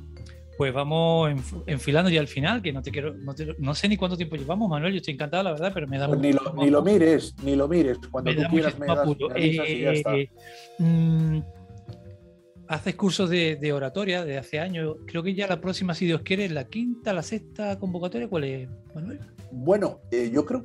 En Centauro. Sexta, en Centauro Congresos, eh, yo creo que va a ser la quinta o la sexta. La quinta. Por, ahí, por ahí andará, por ahí, por ahí andará, sí. De acuerdo. Mm, ¿Qué nos puede aportar como persona, vale? No ya como profesional, eh, un curso de oratoria. Que, ¿Para qué nos puede servir? Seas barrendero, seas podcaster, seas médico, seas cartero, seas lo que sea. Quiero, quiero un poco que, nos cuentes un poco, porque si Dios quiere voy a hacer ese curso este año, me lo voy a regalar. Eh, y también quiero transmitir eso, ¿no? De que a lo mejor hay ciertas formaciones o ciertos cursos que uno piensa, ¿a mí de qué me va a servir eso en la vida? Y se está equivocando. A lo mejor te puede aportar mucho más de lo que creas que crees en tu vida, ¿no? ¿Me explicado Manuel? Perfectamente, y además viene, viene muy al punto de lo que estamos hablando mm, sobre la utilidad real, práctica del conocimiento en, oratoria pública y en locución audiovisual. Mira, Francisco, em, la comunicación yo la veo desde el punto de vista de la transmisión de emociones y de sentimientos a partir de esta base, ¿quién en su vida no tiene oportunidades para transmitir emociones y sentimientos? Claro que también podemos proyectar las ventajas de un viaje en un crucero de los que acabas de hablar o la belleza de un automóvil con unos colores metalizados impresionantes o el sabor de un café exótico. Por supuesto que sí, pero siempre vamos a recurrir y así lo hago yo en la comunicación, a que el receptor, el cerebro del, a quien me estoy dirigiendo, o bien, como en este momento, a una cámara, o bien en directo, en una sala o en una, en una reunión de dos o tres o cuatro personas, etcétera, me entienda, me, me, sea yo comprensible, sea yo capaz de despertar una imagen intuitiva en quien me está escuchando para que yo le pueda proyectar lo que quiero, a lo que he venido, para lo, que estamos hablando. ¿Quién no alguna vez no tiene que hablar seriamente de un tema con alguien? No existe. Siempre hay una oportunidad, incluso familiarmente, ¿no? En la sociedad, pues la familia o con amigos. No te digo nada a nivel profesional, por supuesto. Manuel, Entonces, dime, levanto, dime. La mano, levanto la mano. Dime, dime, Hasta para pedir un aumento te puede servir. Hasta para enfrentarte a un jefe, sentarte a tu jefe y pedir un aumento, ¿no? En el ámbito profesional es que ya no quiero ni entrar porque no, no, no, no, pero es que justo te estaba dando, te estaba dando informaciones anexas al ámbito profesional, porque en el ámbito profesional es elemental, es, es, es una de las troncales la comunicación para relacionarte hasta con los compañeros, con tus superiores. Espérate, y si eres un superior, Francisco, para saber aplicar elegantemente la autoridad, hasta para mandar se puede ser elegante, hasta para dar instrucciones y marcar un liderazgo, un punto, un hándicap, un reto, se debe saber comunicar. Ventajas que no es en absoluto indispensable tener ni conocimientos previos ni dones innatos, ni facultades ni talentos especiales. Yo baso la comunicación y la oratoria en técnica pura y dura, fruto de, mi friquismo, permíteme este término, soy muy friki en lo mío y llevo muchísimos años desmenuzando cada letra, cada palabra, buscando las bisagras de una vocal, buscando por dónde pierde aceite una consonante, para que al final eh, tenga una personalidad y un matiz, un término, una oración, una expresión, una eh, convocatoria pública, que el receptor, el que está escuchando el mensaje, diga, lo compro, o diga, me lo creo, o diga, voy a hacer lo que me dice este señor, o diga, mm, es creíble lo que dice, o diga, le voy a votar, o diga, infinidad de oportunidades. Déjame, compartir contigo un recuerdo, estamos hablando de... Por favor, claro que sí. Estamos hablando de expresión y estamos hablando también de palabras, ¿no? De la importancia de las palabras. Me has hecho recordar mi primer trabajo, yo soy de Cádiz, yo vine en el 95, de Cádiz Capital, yo vine en el 95 aquí a la isla, ¿vale? Yo recuerdo en un, en un supermercado que estaba trabajando de reponedor, Simago se llamaban eso, esa cadena de supermercados, tiene años, Simago. Pues yo era un empleado más, de la plantilla más, un chico joven, eh, reponedor. Y un día me llega la encargada de planta y me dice, mire, Torrea, quería comentarles que unos días veo esa estantería hasta aquí, otros días esa estantería hasta acá. Y ¿Usted me lo puede explicar qué, qué, le pasa? Y se me vino la palabra, y usted disculpe, simplemente es que soy irregular en mi trabajo. A veces, pues por tiempo, por falta de tiempo, mi trabajo es irregular. Fue esa palabra y a partir del día siguiente yo ya, no, yo ya era otro. Yo ya para todos era otro. Ya me había convertido en una palabra, en una persona culta, una persona súper inteligente, una persona que tal, que a veces me pedían ayuda para algo, me equivocaba y me decían, pero Francisco, por favor, con lo inteligente, con lo, con lo instruido que tú eres, una, palabra, una palabra, Sin duda, sin duda. Hizo, hizo, cambiar todo eso. También quería reseñar, volviendo al tema de los cursos de oratoria, eh, que me imagino que tú habrás vivido, entre comillas, transformaciones o pequeñas transformaciones personales y psicológicas de cómo han llegado tus alumnos a cómo se han ido. Quiero decir que, Mira, te, voy a contar la más, te voy a contar la más fuerte. Er, muchísimas, tengo anécdotas, tengo muchísimas. Cada, cada asistente al curso trae sus pequeñas trabas, trae sus problemas internos, sus nudos y sus bloqueos, ¿no? pero te voy a contar una que es preciosa. Me acuerdo una vez que vino una señora de unos cincuenta y tantos, sesenta años, con su hijo, que podía tener tu edad, Francisco, no sé, tú estarás en 40 y 40 o 40 menos, 40 y muchos, ¿cuántos tienes? No sé, no lo sé, dime tu edad, dime tu edad, que tú me has preguntado antes la mía. 51. 51, bueno, pues un poquito más joven que tú, 40 y pico, ¿no? Y además lo llevas muy bien también. De hecho, por eso te he hecho a cuarenta y pico. Bueno, pues viene y, me pide información del curso la madre. Empieza a hablar conmigo eh, en la academia y, habla, y solo hablando la madre y dice, mire, es que mi hijo necesita, es que mi hijo eh, quiero que tal. Y voy un momento yo me extrañaba que el hijo no me hablaba. Y le digo, bueno, ¿por qué no me lo cuenta él y tal?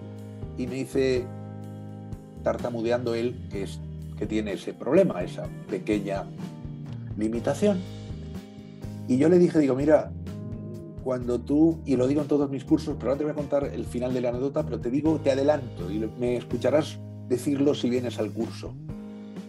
Cuando tú seas tartamudo, o tú tengas frenillo, o tú tengas cualquier patología verbal, ¿se te nota cuando estás feliz? La respuesta, ¿cuál es siempre, Francisco? Que sí. ¿Y se te nota cuando estás triste? La respuesta siempre es sí. Digo, ¿y se te nota cuando estás cabreado? Sí.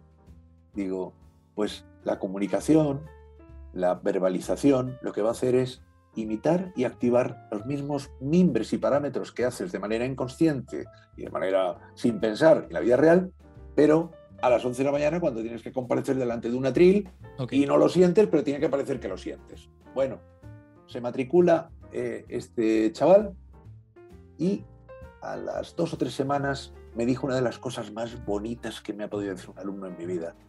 Me dijo, Manuel, yo voy a poder, cuando acabe el curso, ¿puedo seguir viniendo una vez a la semana ah, contigo y tal? Y le digo, digo, sí, pero hombre, es que no, es necesario. ¿Por qué? Y ahora viene la frase buena. Francisco me dice, porque me ha dicho mi madre y mi novia que desde que estoy viniendo tartamudeo muchísimo menos. Qué bueno. Claro, esto es se me pone la carne de gallina. Esto es de una grandeza para que te digan esto, es un piropo, un piropo que no tiene precio, ¿no? Porque le estás dando una, una carga de, autoestima tan grande que es capaz de superar una pequeña tara, ¿no? una pequeña patología eh, vocal. Y esto es por donde yo quiero enfocar siempre la comunicación pública. Cuando comparecemos, Francisco, tiene que ser para que se nos crea, para que lo compartamos, para que me llegue. Si no, como yo te digo, oye, tráeme otro. ¿no? Esa gente que dice, por ejemplo, habrás oído, bueno, la verdad que hablar no es lo mío, yo es que se han empeñado mis compañeros que hable o cosas de este tipo. Digo, chico, pues no salgas. Es que no hay otro en la compañía capaz de ilusionarnos a los que nos ha convocado. Entonces, bueno, elevar a categoría de, a categoría de de sensibilidad y de emociones y de sensaciones lo que es la relación humana. Y esto hacerlo con elegancia y con personalidad. para mí sería brevemente pues, definir lo que es un, curso de oratoria. Vale, pues volvemos al tema de, los comunicadores, de los periodistas. Y una pequeña listita antes de ir terminando. Y me gustaría, Manuel, que me definieras con una o dos palabras eh, tu criterio, tu pensar sobre estos, estos periodistas, estos compañeros tuyos. Sí. Eh, Luis del Olmo. Icono, maestro, icono. Carlos Herrera.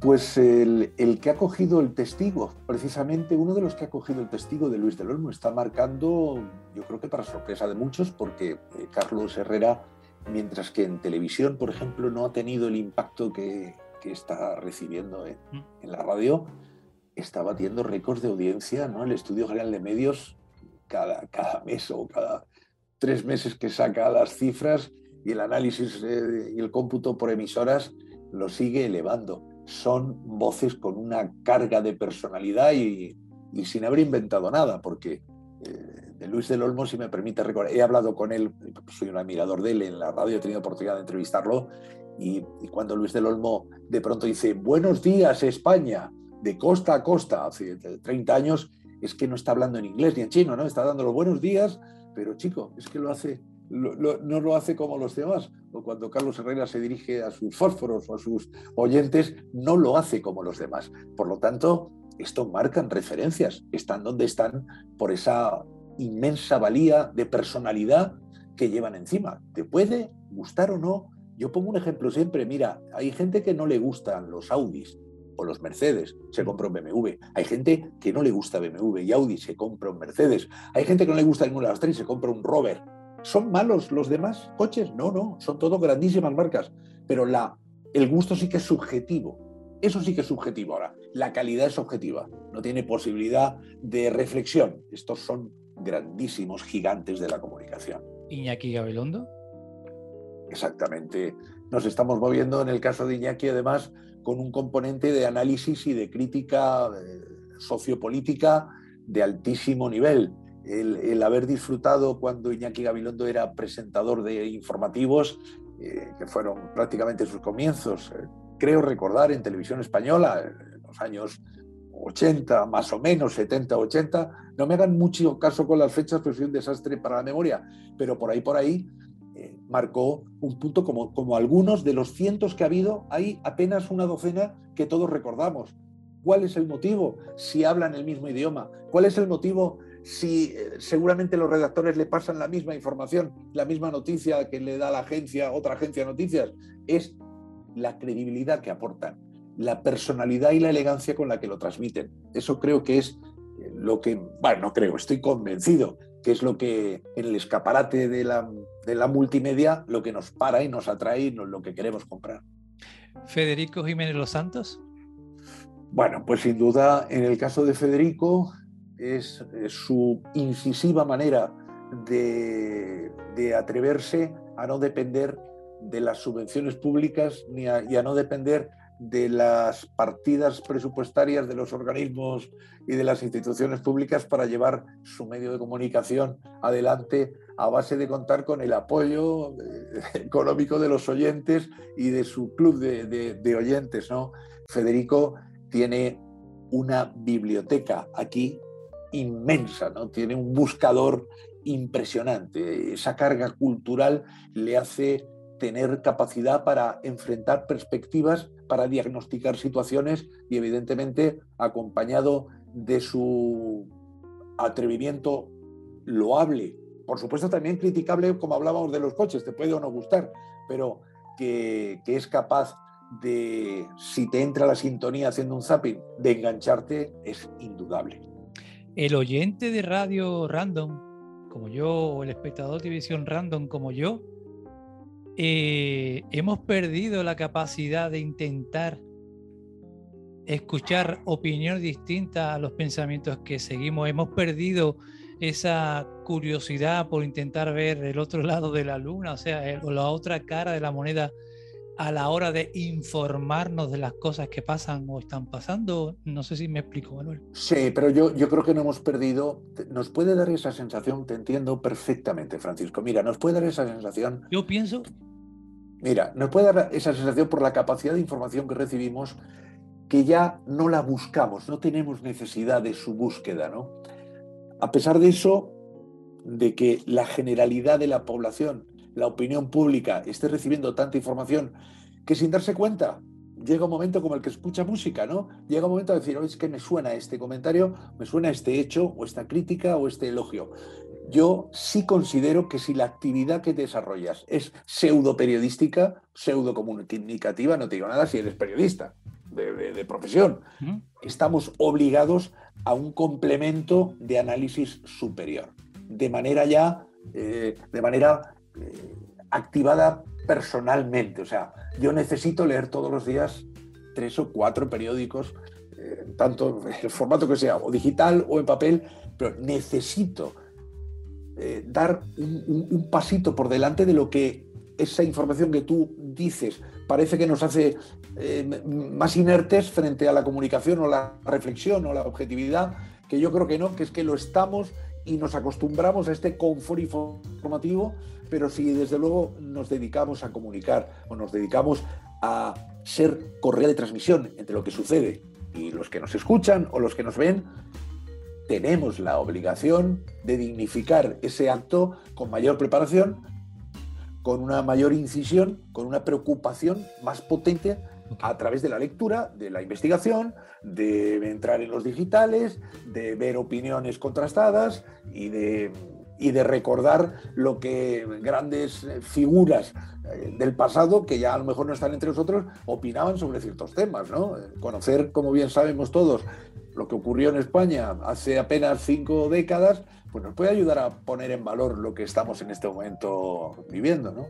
Pues vamos acabando, Manuel, ahora sí, vamos acabando. Vale, quiero tres preguntitas. lo que tú me digas. Eh, Yo estoy muy a gusto, eh, Francisco. ¿Qué? Que estoy, muy a, que estoy muy a gusto, lo que tú me digas. Y yo, mira, a gusto. ¿cómo animarías a cualquier joven canario para que se, dedica- se dedicase a estudiar periodismo o quizás comunicación, oratoria? Sí, sí. Bueno, yo te digo una cosa, no, yo permíteme que, que te eh, cambie un poquito la pregunta. Sí, sí, sí, más, que, más que a cualquier joven, yo diría O a los jóvenes que quieren, a los que quieren ya. Porque eh, recomendar a alguien estudiar cualquier carrera, cualquier actividad profesional sin que sienta un, un- un- un mínimo chispazo de, de ilusión por ello, de vocación, no me parece acertado porque se puede, eh, a media carrera o al final incluso, se puede mm, desenamorar y perder ese enganche. Ahora, a los que sí les apetece, los que les atrae comunicar, los que les atrae eh, tener la posibilidad de proyectar su propia opinión, no solo información, sino decir, oye, mira, es que como periodista tengo el derecho natural a opinar y hacer mi artículo personal de opinión.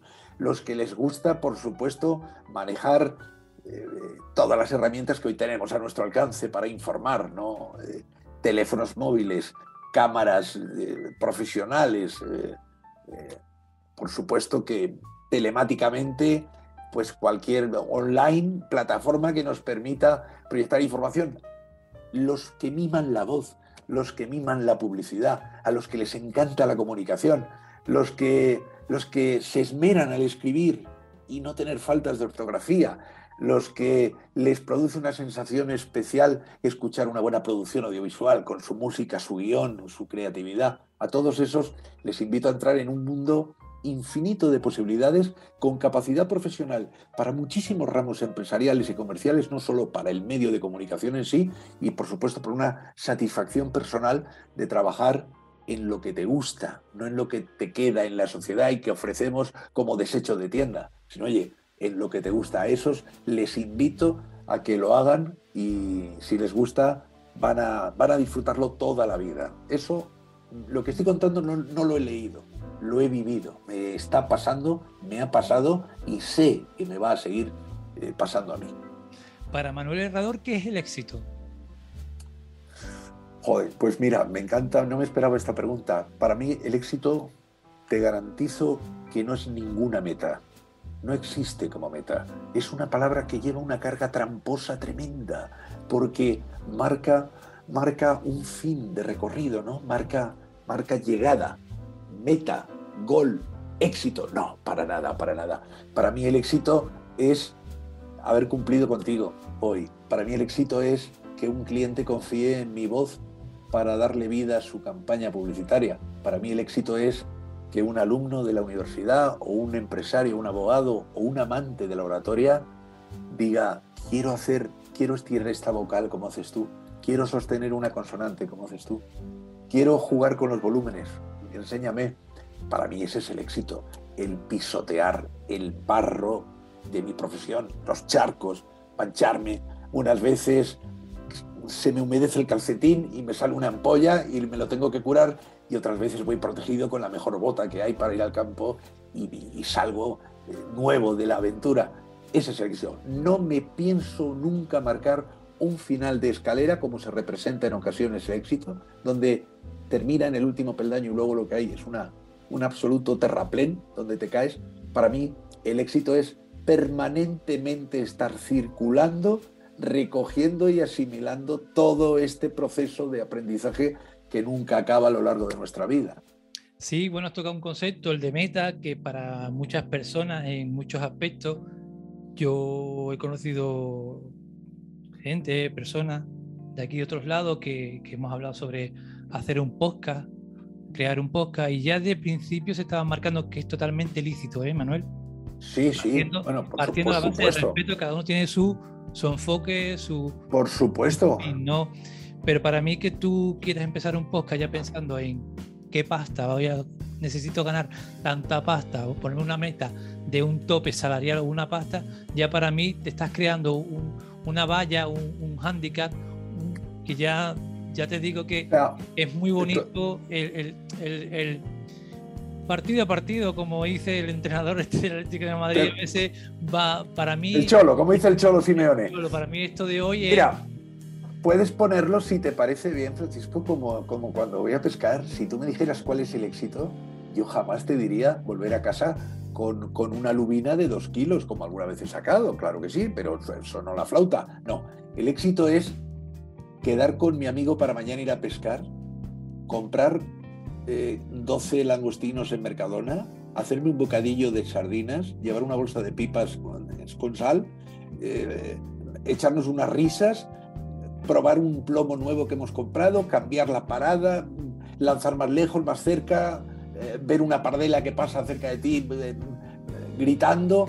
Este es el éxito. O sea, no, es, no es la bolsa de pescado que me llevo a mi casa al final, no. Eso, eso es un complemento que te puede venir dado sí o no.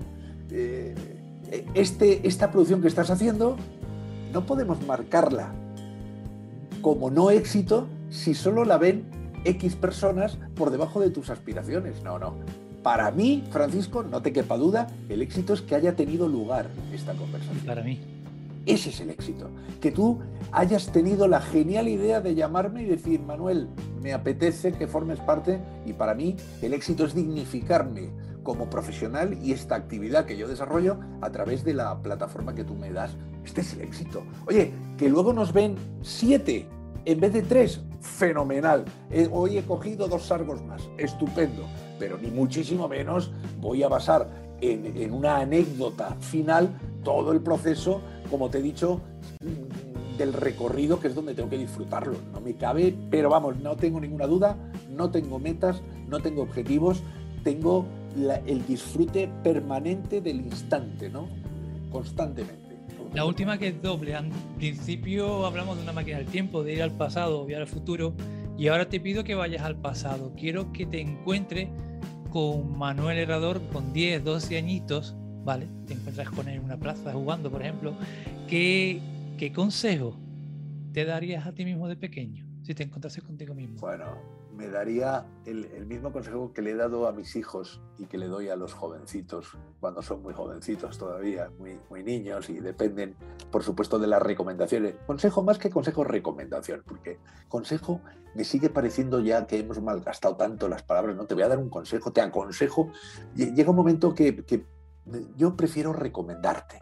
Yo te recomiendo, en base a mi experiencia y en base a los criterios eh, que en ocasiones no soy yo capaz de haber cumplido, pero que sí reconozco que son los buenos, ¿no? Por donde se debe ir.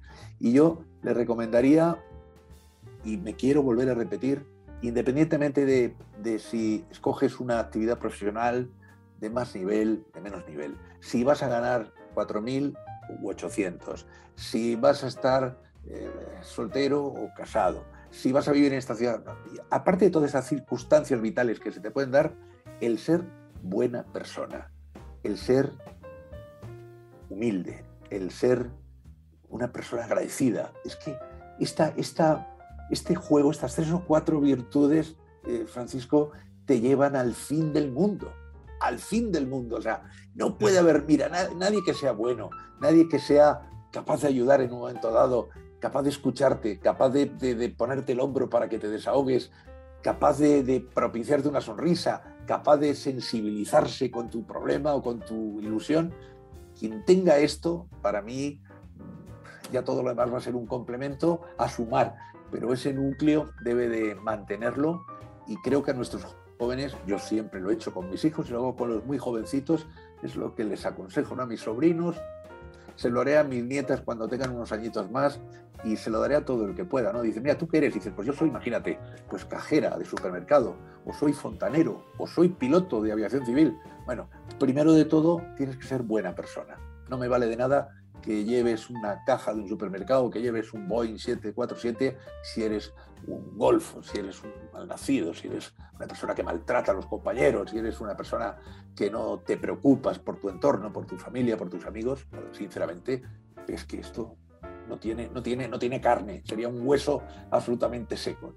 Y finalizando, vamos hacia el futuro y tienes la oportunidad a la contra de encontrarte contigo mismo con 85, 90 años, si Dios quiere. ¿Qué te preguntarías, Manuel? Pues mira, esa edad que me pones, eh, mi suegro cumple este año, creo que son 90 años, los que cumple, y yo digo, Dios, que todavía me podrían quedar casi 30 años más para 30 años, que es que es, es que es 30 años, cuando ya tienes mi edad dices, es que es casi otra, otra, otra parte muy importante de una vida, ¿no? Una etapa importante. una etapa importantísima, ¿no? Eh, bueno, mi sueño, mi sueño sería, tendría muchos, lógicamente, Francisco, pero uno que me gustaría, mira, es, es no verme obligado a jubilarme por causas, eh, por causas físicas ¿no? o mentales. ¿no? Me gustaría tener la oportunidad de compartir conocimiento, sabiduría, experiencia, eh, mochila de, de, vivencias, es decir, mantener intelectualmente viva mi, mi, mi figura pues hasta que me muera, ¿no? No esto de los 65, la jubilación o la prejubilación a los 60, cosas de este tipo que, bueno, hay gente con, tu edad que casi casi se jubila, ¿no? Y yo eh, lo entiendo, ¿eh? hay actividades que son absolutamente estresantes y agotadoras, pero en mi caso lo agotador y lo estresante sería un futuro de sillón, un futuro de, de masajes y, masajes y rehabilitación por no moverme esto sería un futuro negro para mí. Quiero actividad, aunque me duelan las piernas, quiero moverme, quiero viajar, quiero transmitir, quiero conectar, quiero emocionar, quiero seguir oyendo como escucho al final de un curso un aplauso, un agradecimiento, quiero, quiero reír en una grabación, en un estudio de grabación con un compañero y cuando llega esa palabra partirnos de risa y no poder grabar, o quiero emocionarme leyendo algo, con, una carga muy fuerte, sentimental. Eso, es lo que quiero, eso es lo que me mantiene realmente con, una actitud sobresaliente en el punto de vista de la ilusión. Pues Manuel, aquí, aquí acabamos después de, un ratazo, eh, hasta el ratón se me ha quedado sin batería y nada, quiero compartir la sensación que he tenido todo el rato. Estaba un poquillo trabado, pues como te comenté al principio, el estar eh, metido en mi cuarto con mis cascos, con mi micrófono, sin estar pendiente de una cámara o de una luz o de una emisión que no falle, mm, mm, me, me, sumerge mucho más, me sumergía mucho más en, la entrevista. Pero eh, gracias a Dios tenido la suerte y creo que ha sido también principalmente por el invitado tan cercano, tan amable y tan disponible que, que tengo, que he tenido, que la verdad es que no he notado cierta así, estoy con la camiseta sudada y demás y tal del rato, tendré que cambiar de sillón, pero el tema es que la verdad es que me voy muy alegre de la sensación que he tenido hablando contigo todo este rato, de que me he sentido, pues, como si tú estuvieses al lado. Espero que tú hayas recibido mi cercanía, que es algo que intento a través de mis charlas, mi podcast, eh, dar. Eh, no, no busco el ser interesante ni ser original, sino el acercarme, como digo, llamar a una puerta o romper esa cuarta pared. Muchísimas gracias, Manuel, por ser como eres. Espero tenerte como profesor dentro de poco. Me ilusiona mucho y decirte que para mí también es muy importante eh, cómo hablas, cómo diccionas, cómo te expresas, porque la verdad es que es como al oírte, tanto en radio como ahora, a través de los cascos, es como a veces que cierras los ojos y ves perfectamente las sílabas dibujadas en el aire. Contigo me pasa eso, cuando te escucho en un podcast o por ejemplo ahora, veo perfectamente esa, esa, esa sílaba, esa, ese pa, ese ra, ese cha, ¿no? Y para mí es una forma muy, muy, muy bonita de, llegar y que, y que evidentemente ayuda muchísimo. Muchísimas gracias por tu tiempo, Manuel, encantado. De... Bueno, ¿me dejas medio minuto? Medio minuto. Mira, primero permíteme la broma de evaluarte profesionalmente desde luego sin, ánimo de exhaustividad, sino desde el punto de vista de amistad y de buen rollo, que tenemos, eh, no se te nota en absoluto, no solo no se te nota nerviosismo y no se te nota ningún tipo de impostación, sino que eh, comunicas una tranquilidad a quien lo entrevistas, una naturalidad que es precisamente la base de la comunicación, que seas capaz de engancharme, en este caso a mí como entrevistado, desde tu habitación y desde tu micrófono, aunque puedas estar sudando, aunque puedas estar un poco por dentro tenso o con una excesiva carga de responsabilidad. Pero te garantizo que si te evaluara te tendría que poner un 10 en ese sentido. Y segundo, y en segundo lugar, eh, has colaborado de verdad profundamente a dignificar nuestra actividad y nuestra profesión, Francisco. Hablar de lo que uno hace, desarrollarlo como le gusta, compartirlo de esta forma tan agradable, tan distendida y tan amistosa, lo que hace es dignificar el periodismo y la comunicación desde, desde su punto de más calidad, tanto intelectual como técnica. Y esto es algo que los frikis como yo, que insisto, eh, abrimos, cortamos cada letra con el bisturí para dividirla en partes, pues tenemos que estarte muy agradecido y tienen muchísima suerte tu audiencia y tus espectadores, oyentes u oyentes, espectadores, en poder disfrutar de ti y de las interesantes entrevistas que tienes programadas en esta plataforma en la que también hemos hablado de cine. Pues Manuel, eh, ya has conocido Canal de Cine, Canal de Cine es tu casa, las puertas abiertas Muchas gracias. siempre de parentar para ti y hasta la próxima, espero verte pronto. Cuando tú quieras, siempre me tienes a tu disposición. Enhorabuena, muchísima suerte y espero verte a finales de septiembre, principios de octubre, para que le demos caña a tope a la voz y podamos empezar a disfrutar con los sonidos, con el audio personal, con este generador, con este motor de voz que es nuestra propia personalidad, nuestro propio timbre. Felicidades a ti y un saludo muy grande a todos los que nos han escuchado, nos han visto. Pues hasta aquí, hasta aquí canales de cine en formato de vídeo. Bueno, gracias y hasta la próxima. Gracias, Manuel. Gracias a ustedes.